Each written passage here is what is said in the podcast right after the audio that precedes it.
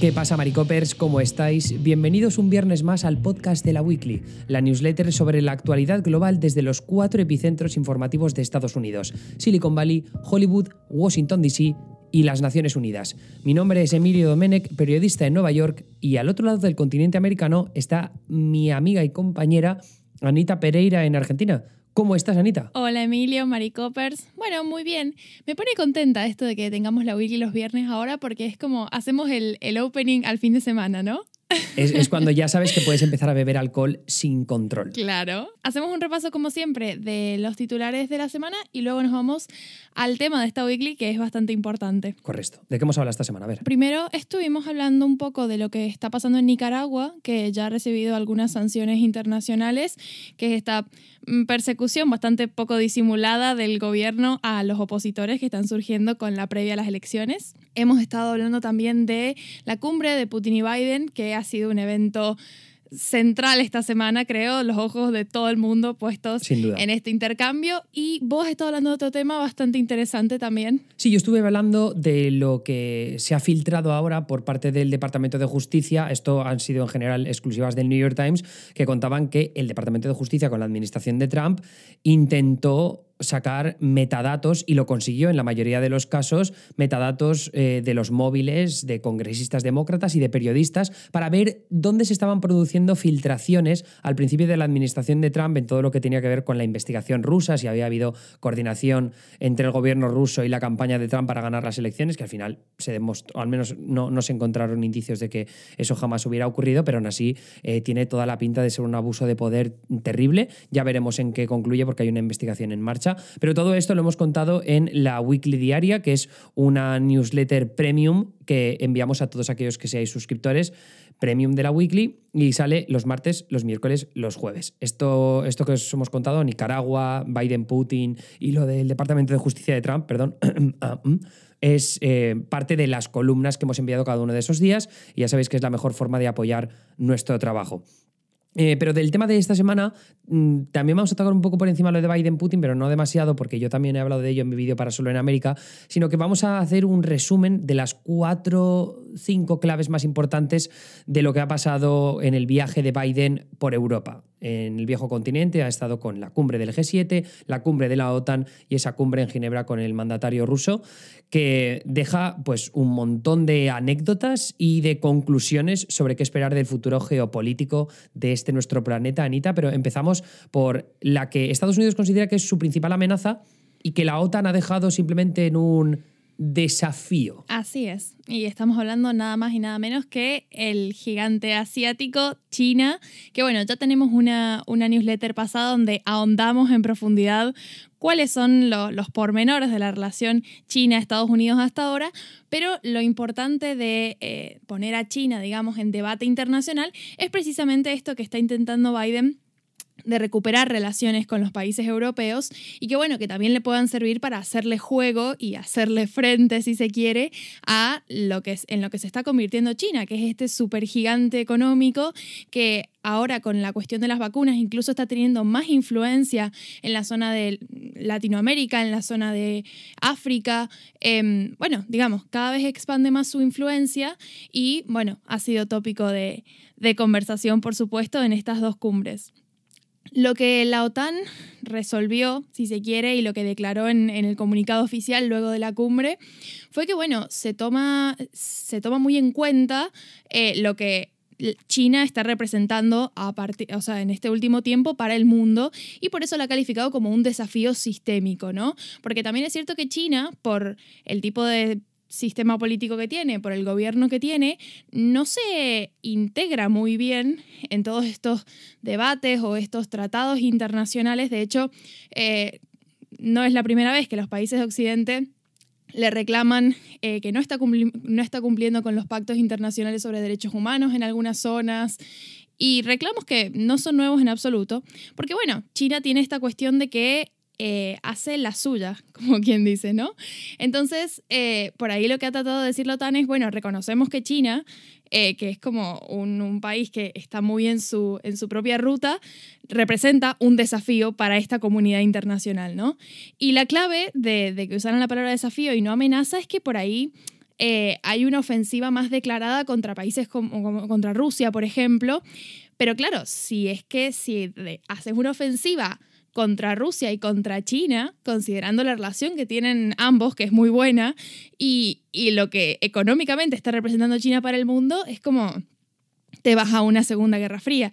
Entonces, por ahí eh, el, vocabulario está muy cuidado y el mismo Boris Johnson después salió a, reforzar este mensaje, ¿no? Como, bueno, la OTAN no está viendo a China como un adversario en absoluto, pero no somos oh, ilusos, digamos, sabemos lo que China está representando y lo que está en juego con esta, esta eh, mayor influencia que tiene en, el último tiempo. Que en este caso también entran a colación muchísimos intereses económicos. Eh, yo diría que Reino Unido quizá el que menos, porque Boris Johnson es la persona que más ha cambiado su discurso con respecto a China en los últimos años y ha empezado a verlo más como un desafío amenaza, dependiendo de qué contexto diplomático eh, estés hablando. Pero Alemania tiene muchos intereses a nivel de, venta de coches de lujo, ¿no? Volkswagen y BMW. Luego tienes también Italia, que tiene ese proyecto de infraestructura, que es esa, primera gran, esa primera gran economía eh, europea que se ha sumado a la, eh, ¿cómo se llama? la iniciativa de la Franja y la Ruta, esa nueva ruta de la seda de China que está súper desplegada por Oriente Medio, por África y por Latinoamérica. Y luego Francia, ¿no? que Macron también podría ser como la persona así a nivel ideológico y de compostura más cercana a Biden y sin embargo también ha sido muy cuidadoso a la hora de medir el lenguaje sobre lo que se ha dicho acerca de China, porque los intereses económicos de su país y, especialmente teniendo unas elecciones tan cercanas, pues es, importante para él. Pero luego el, otro apartado para contrarrestar eh, a China, y es la segunda clave de a la que nos queríamos dedicar hoy, tiene que ver con la infraestructura, que ya está siendo, ya está teniendo un papel importante en Estados Unidos, donde Biden sigue intentando sacar adelante un paquete de infraestructura ambicioso que invierta no solo en la reconstrucción y la reparación de puentes, carreteras, aeropuertos, ferrocarriles, sino también infraestructura social, ¿no? de apostar por eh, las viviendas públicas, la transición ecológica, el apoyo a las familias con ancianos o con discapacitados. Y, en este caso, eh, lo que están haciendo es trasladar ese mensaje que tiene Biden, que tenía en campaña y que sigue teniendo ahora del Build Back Better, reconstruyendo mejor de alguna forma, pues eso aplicado al mundo. Y es eh, Build Back Better for the World, ¿no? O sea, build reconstruyendo o reconstruir mejor para el mundo. Y eh, además esto tiene unas siglas que es B3W, que es una forma de contestar al proyecto de infraestructura chino que decíamos antes, esa nueva ruta de la seda, que además sus siglas en inglés, si no me equivoco, es BRI. Entonces, esto es una manera de decir, mira, nosotros tenemos el proyecto paralelo, ahora hay que convencer al resto de naciones, ¿no? Eh, en este caso, naciones de, bajos o medios recursos, de que se sumen a nuestras iniciativas de infraestructura y no a las de China, porque si no, la influencia del gigante asiático solo va a, crecer. Y, luego, en, el otro apartado así importante dentro de los enfoques que van a tener para este proyecto de infraestructura, pues están el clima, la salud y la seguridad sanitaria, importante en el contexto del COVID, como ahora veremos, la tecnología digital, pues para contrarrestar la influencia de una compañía de telecomunicaciones china como es Huawei, y luego la equidad e igualdad de género. Y también un poco la corrupción, ¿no, Anita? Que, que también es un factor que han tenido bastante en cuenta a, eh, lo largo de los últimos años eh, cuando quieren enviar financiación a países con menos recursos. Sí, claro, porque bueno, es la bandera de Occidente, ¿no? La democracia pura, dura, y que por ahí eso también condiciona la relación con otros países con, con un modelo de organización social diferente. Pero bueno, ya que estamos hablando del, ámbito económico, si se quiere, hay otro acuerdo que, que mm, cerró el G7 que es un, acuerdo bastante revolucionario, tiene que ver con materia impositiva y que, em, bueno, estuvo coordinado por los ministros de finanzas de los países del G7 y los miembros acordaron básicamente establecer un umbral mínimo de impuestos eh, corporativos a nivel global en el 15%. ¿Qué pasa? Bueno, esta medida se espera que, tenga el, resultado, ¿no? De que las empresas que, o sea, que trabajan a nivel global eh, paguen impuestos en los países donde generan sus ventas. Esto hablando de empresas que generan muchos ingresos. Mucho digamos, dinero. gigantes empresarios. O sea, claro, no, no es Amazon, como... Google, como- Apple, que no nos pensemos aquí que es la empresa de personas random en España que hace eh, un millón al año. No, no tiene. Esto está hablando de grandes corporaciones. mucha ganancia y, y mucha entrada de dinero que proviene de, bueno, empresas que se van expandiendo cada vez más y, y se van a otros países y muchas veces, si se quiere, no contribuyen a la economía de ese país. Entonces, la iniciativa fiscal va un poco por ese lado. Tiene como dos pilares principales, que es primero una tasa impositiva corporativa del 15%, que es esto de lo que hablaba antes, que la idea es como que nivele el campo de juego. Y la segunda parte es como el impuesto que les- se les va a exigir a estas empresas globales que tienen que tener un margen de beneficio del 10% o más. Los países eh, en los que las empresas trabajan van a tener la posibilidad de exigir el 20% de las ganancias que obtengan esas compañías a partir de que el beneficio supere este umbral del 10%. O sea, es decir, que, que en el momento en el que gane, tengan un umbral de beneficio superior al 10%, ahí le pueden empezar a cascar el 20% de impuestos, ¿no? Exactamente. Como decía antes, es una forma de que la empresa también se relacione un poco más con la economía del país en el que está trabajando, porque claro, muchas veces como son empresas globales que tienen su sede en, un país que no tiene nada que ver con la economía del país en el que tienen el, local o el desarrollo, eh, bueno, por ahí es una forma como de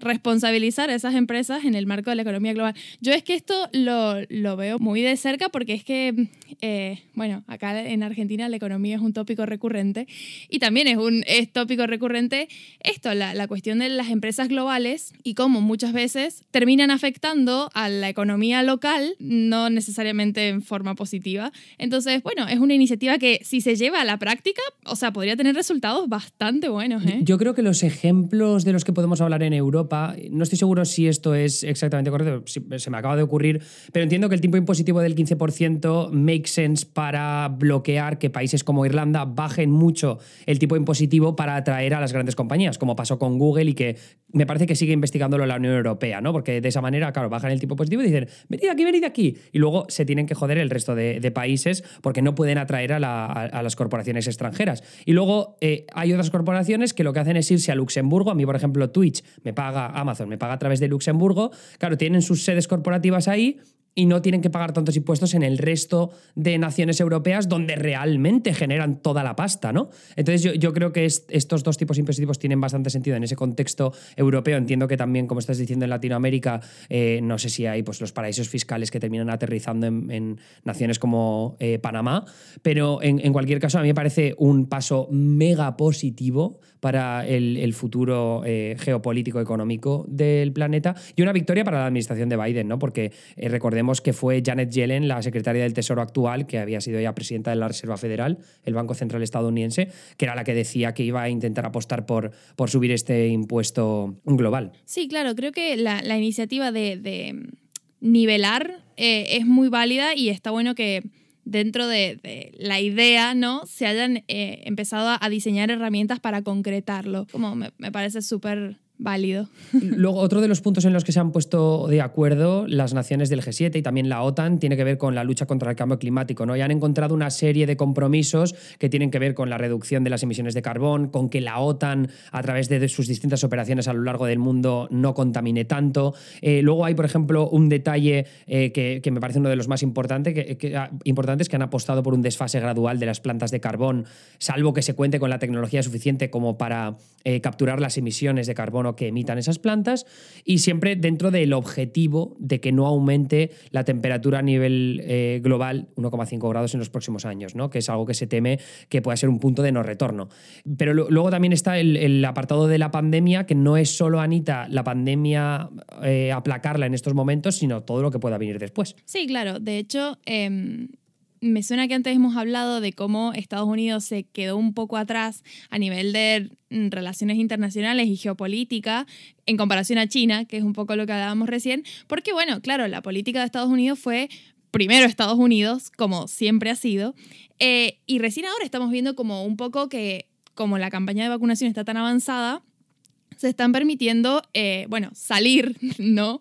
De la frontera al mundo y empezar a, a trabajar con lo que está pasando. Creo que estamos viendo cómo eh, Estados Unidos vuelve al, al juego internacional por una multitud de factores principalmente el cambio de, administración, claro está, porque Biden está dándole una prioridad eh, y una importancia a las relaciones eh, bilaterales y multilaterales. De hecho, he visto muchos titulares como Biden y la vuelta del multilateralismo, porque es, es muy evidente. Y bueno, y a nivel de pandemia, lo que, lo que dejó la cumbre del G7 fue eh, estrategias primero para enviar dosis de vacunas a los países en desarrollo que llevan la, la, campaña de vacunación muchísimo más atrasada que Estados Unidos y que Europa, en donde, bueno, la están sacando bastante bien. Y bueno, después está, como decías vos, todo lo que, lo que viene después, que creo que un poco lo hemos estado hablando antes porque son estrategias que se van a ir complementando.